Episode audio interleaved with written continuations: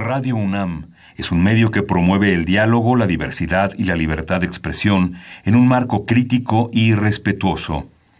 Los comentarios expresados a lo largo de su programación reflejan la opinión de quien los emite, mas no de la radiodifusora.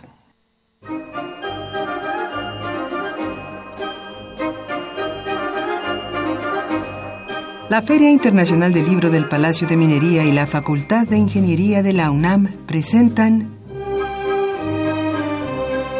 La Feria de los Libros. Un acercamiento a la lectura.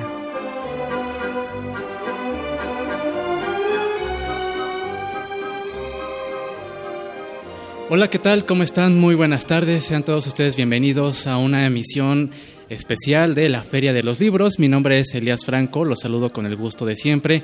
Nos encontramos transmitiendo en vivo y en directo desde el Palacio de Minería en el Centro Histórico de la Ciudad de México.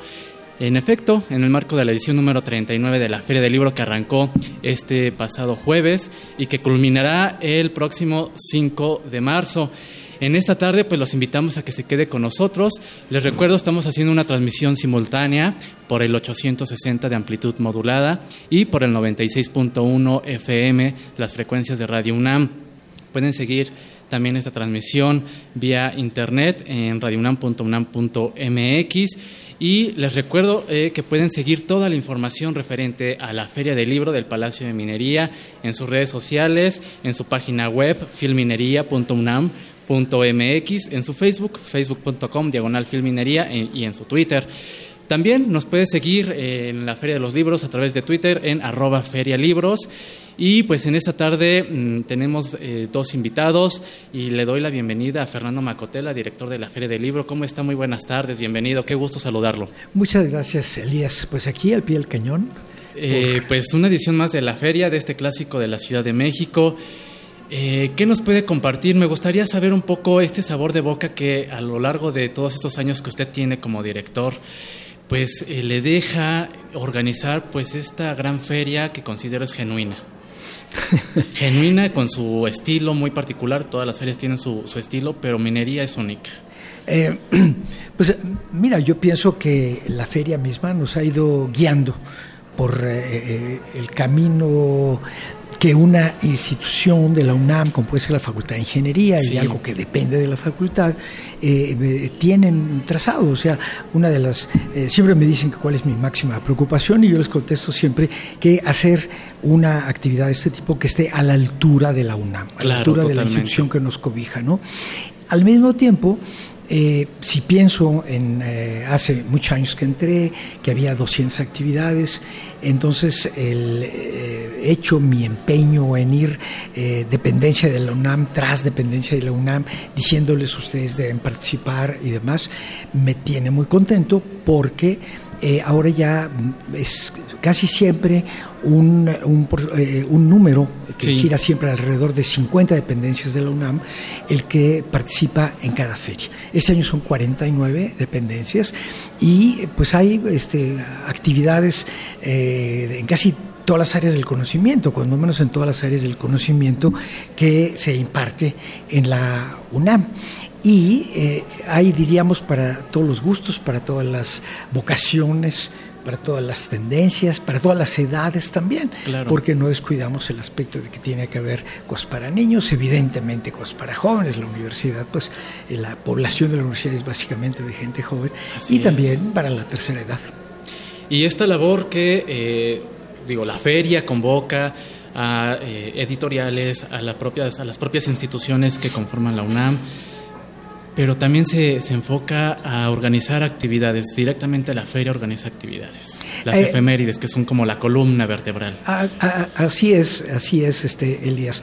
Eh, cuando yo llegué, eh, hubo muy poco tiempo para preparar mi primera feria. Yo no, no puedo olvidar que tomé posición un 19 de noviembre para hacer la feria en eh, febrero. Sí. Entonces, pues eh, aquello fue un poco una pesadilla, ¿verdad? Y pues recuerdo que dije, vamos a acudir a las efemérides porque pues eso es eh, como está a la mano, ¿no? Y, y se puede armar algo a partir de ahí.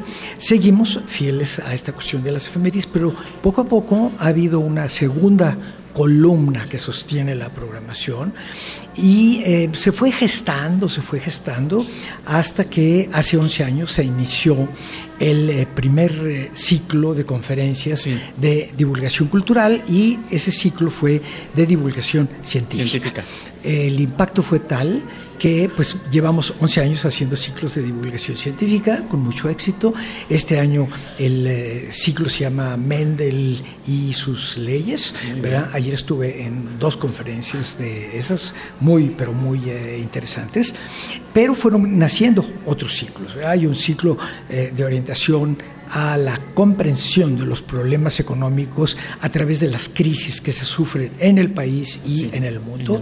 Y bueno, ya van nueve años del ciclo de eh, divulgación de, pues de temas económicos. económicos, lo, platicábamos con el doctor Rolando Cordera eh, hace un par de programas. Eh, él sorprendido de la respuesta, él me compartía que estaba un poco, un poco incrédulo de la respuesta que el público iba a tener pero eh, la planeación de estos ciclos eh, abordando desde diferentes perspectivas los temas económicos ha sido bien recibido. Eh, muy bien recibido y por eso los ciclos se mantienen, ¿verdad? Ya hemos agregado a, esa lista un ciclo de equidad de género, o igualdad de género, eh, eh, un ciclo de salud que este año está enfocado a enfermedades de la mujer, eh, las famosas jornadas juveniles, en donde la programación se estructura, se arma pensando mucho, mucho en los jóvenes. Hay muchos consejos para ellos sobre cómo enfrentar violencia en el hogar, cómo llevar un noviazgo tranquilo, muchas cosas, evidentemente de, orientación vocacional.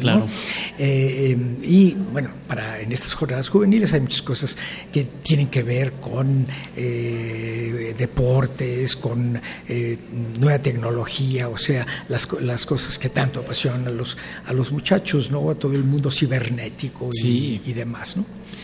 Y se sumaron ciclos de eh, novela negra.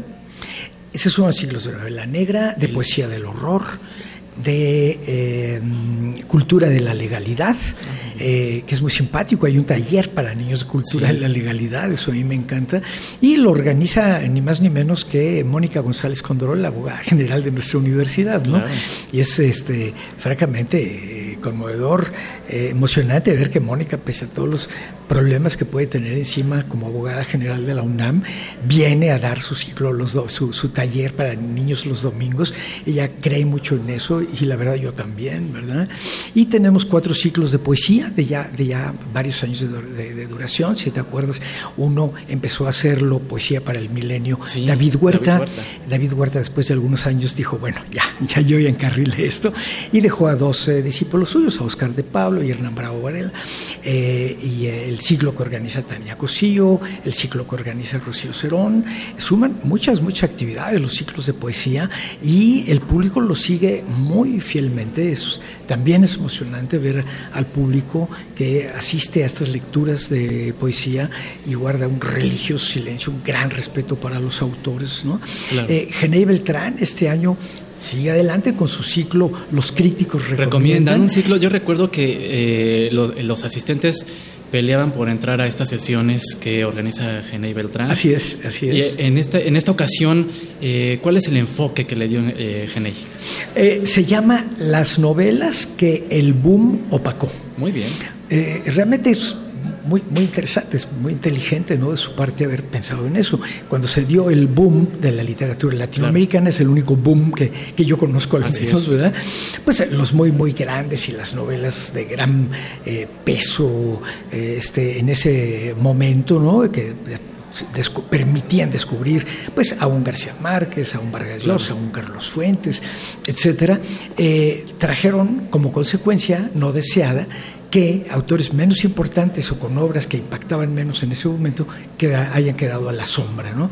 bueno, pues Genei en este ciclo, con sus eh, colaboradores, eh, se encarga de hablar de las novelas que fueron dejadas de lado por culpa, vamos a decir, del claro. ¿no? O sea que son puros descubrimientos en todos lados. Qué maravilla. Fernando, el tiempo se nos está terminando. Tenemos también eh, que platicar con un autor que se está presentando aquí en la Feria del Libro. Algo que desee agregar, eh, por supuesto, extender la invitación a todo, a todo el auditorio que sintoniza Radio UNAM. Eh, bueno, pues sí, recordarles que la feria estará abierta hasta el lunes dentro de una semana. El lunes 5 de marzo todavía es el, es el último día de la feria. Entonces, entre semana estamos abiertos de 11 de la mañana a 9 de la noche. Los de semana de 10 de la mañana a 9 de la noche. El eh, costo del boleto es de 15 pesos entre semana, 20 pesos en fin de semana. Y eh, les recomiendo que vengan en transporte público porque es una pesadilla Es más fácil, llegar es más aquí práctico, con un, con un vehículo y hay tres estaciones de metro cerquísima, ¿verdad? Allende, Bellas Artes, eh, Hidalgo.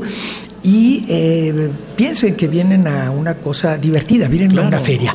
No, esto, esto no es un simposio ni un congreso muy solemne, es una feria y en las ferias uno se divierte. Entonces Totalmente. aquí hay 113 actividades diarias para todos los gustos, repito, para todas las edades, y les queda todavía una semana para venir a estar en contacto con sus autores favoritos y con la más grande selección bibliográfica que tiene la Ciudad de México en todo el año, ¿verdad? Así que son 40 mil títulos nuevos más o menos cada año, más los acervos de las editoriales y demás. Claro. Muy bien, pues agradecemos a Fernando Macotela, director de la Filminería. Muchas gracias, una felicitación por este gran esfuerzo. Nosotros vamos a escuchar novedades editoriales y regresamos con nuestro invitado para hablar de su libro El Observador. Él es Igor Vivero Ávila.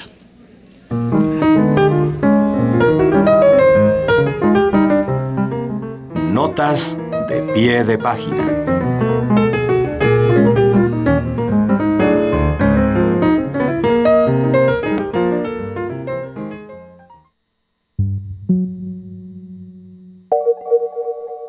Novedades editoriales que se van a presentar en la 39 Feria Internacional del Libro del Palacio de Minería.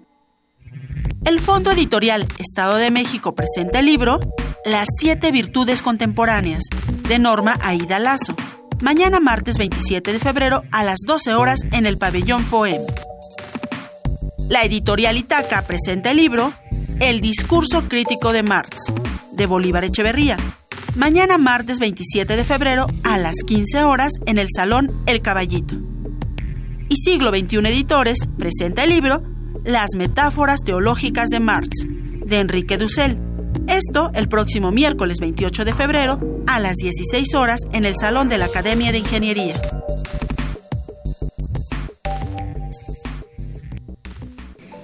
Estamos de regreso en la Feria de los Libros y eh, saludamos al público que nos acompaña aquí en el salón donde estamos haciendo esta transmisión especial. Les recordamos, estamos transmitiendo simultáneamente a través del 860 de amplitud modulada y el 96.1 FM.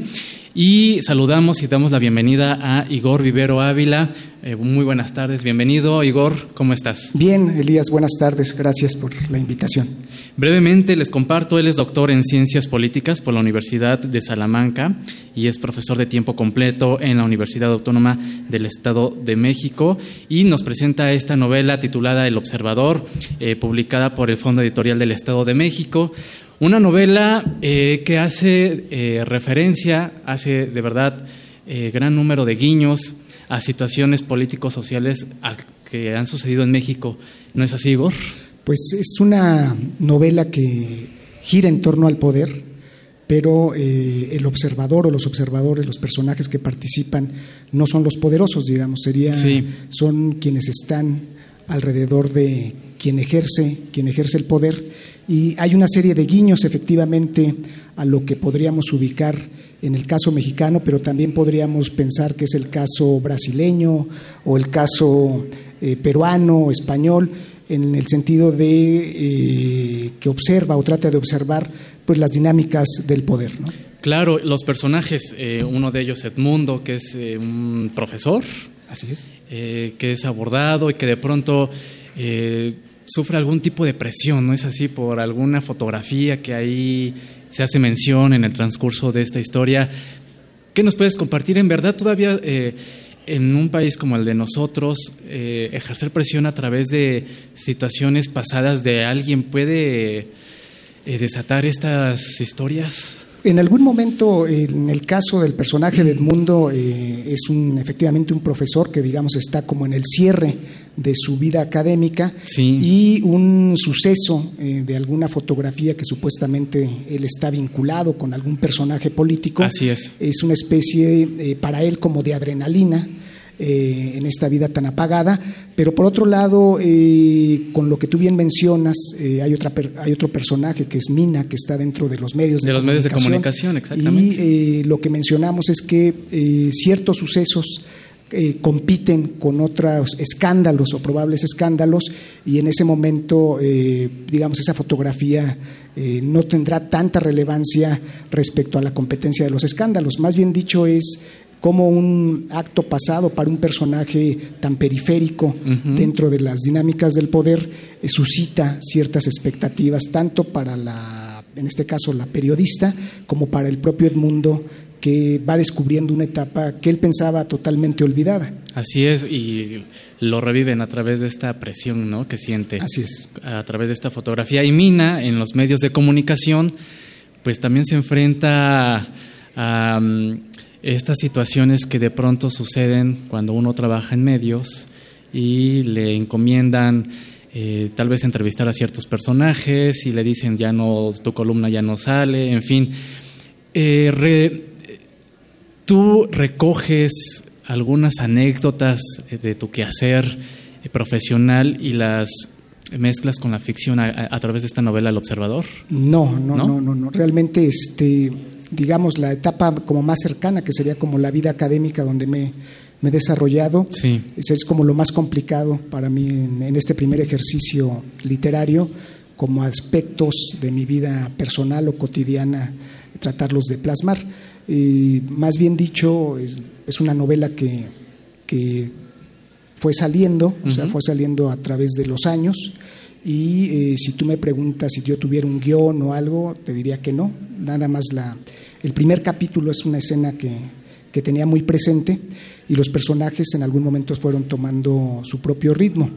Eh, otro aspecto que creo que la novela tiene es que hay, un person hay dos personajes muy interesantes. Uno es Marcelo, que es, esta figura, digamos, lastimada físicamente eh, que pensarías que sería la última persona que observaría cosas del entorno del poder, y eh, la niña Henriette, ¿no? que me parece que es la, inclusive es quien aparece con, en primera persona, y eh, es la que también tiene un mundo de imaginación importante a través de los monstruos, de sus murciélagos o vampiros, que permite como compensar este duro mundo del poder, ¿no? Y es nieta de un expresidente que quiere regresar a competir una vez más por la, a la vida pública. A la vida pública. A la vida pública y la relación que establece esta niña con Marcelo, pues la verdad, así inicia la, novela, inicia con esta relación y poco a poco se va uno enterando de lo que sucede con ellos. ¿Cómo defines al observador? El observador es, eh, lo defino como estos personajes que de manera periférica han tenido relación con el poder, ya sea a través, en el caso de Marcelo, que era, eh, digamos, un emisario, una especie inclusive de guarura o de ciertos servicios que hacía a personas que detentaban cierto poder político. Eh, y tiene una visión, ¿no? En algún momento dice eh, alguno de los personajes, el poder siempre objetiviza, ¿no? claro. usa tanto a los asesores, a los consejeros, en algún momento fueron los bufones, eh, los, inclusive los alquimistas, o sea, no es un poder inclusive solamente contemporáneo, eh, sino que puede ser eh, representado en otros espacios del tiempo y, digamos, el observador está viendo esa, ese turbio, en algunos momentos, mundo del poder. Muy bien. ¿Se va a presentar este libro? ¿Ya se presentó? Platícanos un poco al ahorita respecto. hago el anuncio ahorita a las 5 de la tarde, se ah, presenta hoy. a las 5 de la tarde en el pabellón del Fondo Editorial del Estado de México. Están cordialmente invitados quienes estén aquí por la, por la, feria. Habrá ejemplares y lo presenta un buen amigo, David Miklos. Muy bien. Entonces estamos, los esperamos. Muy bien, para, eh, sobre todo para nuestros amigos que nos acompañan aquí en el salón donde estamos transmitiendo en el Palacio de Minería eh, pues los invitamos a que te acompañen a, esta presentación a las 5 de la tarde. A las 5 de la tarde. A las 5 de la tarde se estará presentando. Y bueno, pues eh, compártenos actualmente qué estás leyendo. Ahorita estoy eh, leyendo El gigante enterrado de Ishiguro. Este, y también el, una parte releyendo la, la Divina Comedia. Muy bien. Y un montonal de oficios. Porque, ¿Por qué estás releyendo la Divina Comedia? Eh, es el aniversario y vi algo en Twitter, creo que es un argentino, ¿no? Que hizo, no recuerdo ahorita el nombre, que hizo una serie de lecturas y les están comentando. Eh, e inclusive Dante tiene, eh, Dante en un momento de su vida fue exiliado de, esta parte y yo la leí, digamos, yo soy un lector tardío, me considero un lector tardío, la leí hace unos años y esta relectura me permite ver ciertos pasajes, inclusive que yo había olvidado o no, o no había sentido, ¿no? Como en este momento. Para las personas que nos acompañan en el salón, las personas que nos están escuchando a través de la radio o por internet, eh, ¿cómo es tu proceso creativo? Por ejemplo, con el observador. Eh, ¿Mezclabas otras lecturas? ¿Te ponías a escribir? ¿Y cuáles eran esas otras lecturas que realizabas paralelamente a, la escritura de, esta novela? Bueno, eh, esta novela eh, yo la inicié hace cinco años. Tenía ¿Cinco años? Hace cinco años yo tenía un... había hecho un primer ejercicio de 100 cuartillas que no se recuperó más que una. O sea, de un ejercicio, de, de una especie de libro. no lo pude salvar a ese libro y después, eh, digamos, volví a empezar eh, de cero un poco con el observador. Y las lecturas que hacía en ese momento, recuerdo, eran muchas de John Banville, de, también de Benjamin Black, de Javier Marías, eh, de este libro de genial de, de Ford, de Canadá, de todo lo que podía, principalmente narrativa, y seguí un mecanismo de mil palabras diarias, saliera lo que saliera, de lunes a sábado. Entonces terminé después de unos meses un primer borrador, después se volvió a hacer una reescritura eh, del trabajo, porque esta la escribí a mano. O sea, fue este, en una, un primer ejercicio fue a mano en una libreta y después volverla a pasar a mano a, ya a la computadora este, ayudó también para un proceso eh, de reescritura. Eh, pues yo lo que me quedé de, este, de esta experiencia pues fue una gran, eh, vamos a decir, persistencia y resistencia eh, que, me, eh, me llevó a, terminar. Y alguna frase de Beckett que me hizo mucho sentido, ¿no? Beckett decía, citado por Banville, que fracasa, fracasa otra vez y fracasa mejor, ¿no? Entonces este, espero que sea mi primer fracaso de muchos en el ejercicio de la narrativa. Pues en verdad una gran novela, eh, sobre todo para estos tiempos que estamos viviendo, esta coyuntura eh, político-social, creo que el observador está bastante atinada. Y eh, me gustaría saber, cuando se la diste, por ejemplo, a leer a tu presentador, que es David Miklos, él que te compartió al concluir la lectura de, este, de esta novela? Todavía no lo sé, de hecho no me ha dicho nada, o sea, ahorita lo voy a ver. Interesante, o sea, vas a conocer apenas su, sus impresiones, su, opinión al respecto. Me leyó un buen amigo que es un poeta chapaneco que está radicado en España, que es Luis Guichard. Sí. Él hizo una primera lectura, de la cual estoy muy agradecida, muy agradecido, perdón, y él me hizo una serie de pues de comentarios en esa parte, entonces creo que tuve el privilegio de tener un, un buen lector y esperaré ahorita los comentarios de David a ver, a ver cómo nos va. Muy bien.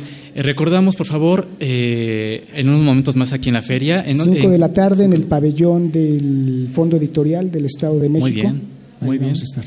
¿Tienes eh, pensado ya o ya estás trabajando en, algún, en alguna otra entrega ¿En alguna otra novela? No como tal, porque este proceso, no solamente el proceso de hacer la novela fue cansado, sino después el proceso de publicación este, fue dilatado y eh, digo, yo sigo tratando de mantener un ritmo de, escritura, pero no me he podido dar ese espacio y sentarme como en esta, en esta ocasión. Y me interesaba mucho verlo en papel, o sea, verlo, verlo terminado, porque era como un pendiente que yo sentía en algún momento que, que no salía. Y ahora que salió este mes, pues me siento más liberado en esa parte, ¿no? Para iniciar otros proyectos. Muy bien, pues agradecemos a Igor Rivero Ávila eh, su presencia aquí en la Feria de los Libros, una felicitación por esta novela, pues todos invitados a su presentación, bastante recomendable.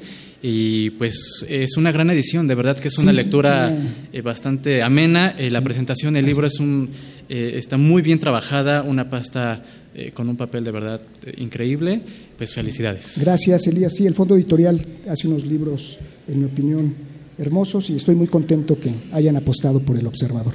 Pues muchísimas gracias a Igor Vivero Ávila. Pues el tiempo se nos está terminando. Agradecemos, queremos agradecer a todos nuestros amigos que nos acompañaron aquí en este salón, en esta transmisión en vivo. Les vamos a dar un pequeño presente de la Feria del Libro del Palacio de Minería. Eh, pues a mí me queda extender la invitación a que nos escuchen el próximo lunes en punto de las 3.30 de la tarde eh, en, la, en la clausura de la edición número 39 de este clásico de la Ciudad de México, la Feria del Libro. Y pues solamente me queda agradecer a Leslie Terrones. Muchas gracias, Leslie, que está por aquí acompañándonos. Ella se encarga en la elaboración del guion, en la coordinación de los invitados, a Marco Lubián en la producción. Eh, agradecemos también en la operación técnica a Francisco Mejía, a Manuel Silva, muchas gracias. En la ingeniería a Fernando Ramírez y Javier Molina. En la asistencia de producción, Carolina Cortés, muchísimas gracias. Eh, nosotros nos escuchamos en punto de las 3.30. Recuerde, transmisión especial eh, por el 860 y 96.1 FM Radio UNAM. Hasta entonces. Los invitamos a conocer las actividades culturales que la 39 Feria Internacional del Libro de Minería tiene para mañana martes 27 de febrero. Comenzamos con la presentación del libro De las no vírgenes y sus andanzas mundanas, la prostitución en la narrativa mexicana, de Alejandro García Neria, editada por el Fondo Editorial Estado de México. Participan Nancy Minerva López Flores, Javier Perucho y el autor. Esto en el pabellón FOEM a las 17 horas. También te invitamos al conversatorio Las posibilidades del libro punto 02, el trabajo de la difusión y la gestión cultural, festivales de poesía y ferias de ediciones experimentales en la Ciudad de México, editado por Mi Cielo Ediciones. Esto en el Auditorio Sotero Prieto a las 18 horas. Y en el Salón El Caballito a las 19 horas estará la presentación del libro Separados no somos iguales, de Duncan Tonatiuh donde participan Genaro Lozano y el autor. Modera José Ignacio Echeverría. Y el miércoles 28 de febrero tenemos la presentación del libro El corazón de Junab Kuj, en el recuerdo de mi infancia, de Donny Limber Brito May, con Feliciano Sánchez y el autor. Esto está editado por la Secretaría de Cultura del Gobierno del Estado de Campeche. La cita es en el pabellón de Campeche a las 17 horas. La mesa redonda, octava jornada de cómic quién era el tal Rius, se presenta en el Salón de Firmas a las 18 horas. Participan Citlali del Río, Rafael Barajas El Fisgón y Rapé. Coordina y modera Bernardo Fernández Beff. En el Salón El Caballito a las 19 horas se llevará a cabo la lectura y conversatorio de poesía Fuego de dos fraguas, poesía joven de México y España, una compilación de Luis Javier Mondragón. Participan Gerson Barona, Diana del Ángel, Mariana Orantes, Elisa Díaz Castelo, Yolanda Segura y el compilador. El jueves primero de marzo te invitamos a la presentación del documental Ayotzinapa, la otra historia, de Víctor Velázquez Ronquillo, con David Fernández Dávalos, Aquilino Florencio y el autor. Esto, auspiciado por la Universidad Iberoamericana, se presenta en el Auditorio 6 a las 17 horas. Y también en el Auditorio 6, pero a las 18 horas, se presenta el libro Belladona, con Álvaro Domínguez. Participan Abril Hernández, Diego Alejo y el autor. La 39 Feria Internacional del Libro del Palacio de Minería te invita a la presentación editorial de la revista de la Universidad de México Nueva Época, con Philippe Olet Laprun, Conrado Tostado, Guadalupe Netel y Javier Ledesma. Modera Yael Weiss. La cita es en el Auditorio Bernardo Quintana a las 19 horas. El viernes 2 de marzo tenemos la presentación del libro Tiempo Somos, de Waldo Leiva. Participan Eduardo Langagne, Saúl Juárez y el autor. El viernes 2 de marzo tenemos la presentación del libro Tiempo Somos, de Waldo Leiva, editado por la Secretaría de Cultura del Estado de México. Participan Eduardo Langagne, Saúl Juárez y el autor. La cita es en el pabellón FOEM a las 17 horas. Y a las 18 horas, pero en la Galería de Rectores, te esperamos en la mesa redonda Nueva Crisis, Nuevos Mundos, Nueva Demografía, con Mario Luis Fuentes e Israel Vanegas. Modera Ricardo Regules. La mesa de diálogo Juan de la Cabada con botas y sombrero se llevará a cabo en el pabellón de Campeche a las 19 horas. Participan Kenia Obri, Eduardo Uchín y Gerardo Hurtado. Invita a la Secretaría de Cultura del Gobierno del Estado de Campeche. Si requieres de más información, puedes consultar el programa de actividades culturales en la página web de la feria www.filminería.unam.mx o seguirnos en nuestras redes sociales arroba filminería, arroba ferialibros o en la página de Facebook www.facebook.com diagonal filminería.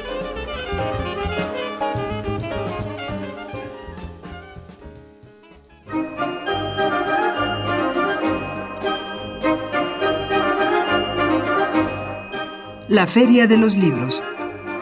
Un programa de la Feria Internacional del Libro del Palacio de Minería que organiza la Facultad de Ingeniería en coproducción con Radio UNAM. Idea original Fernando Macotela.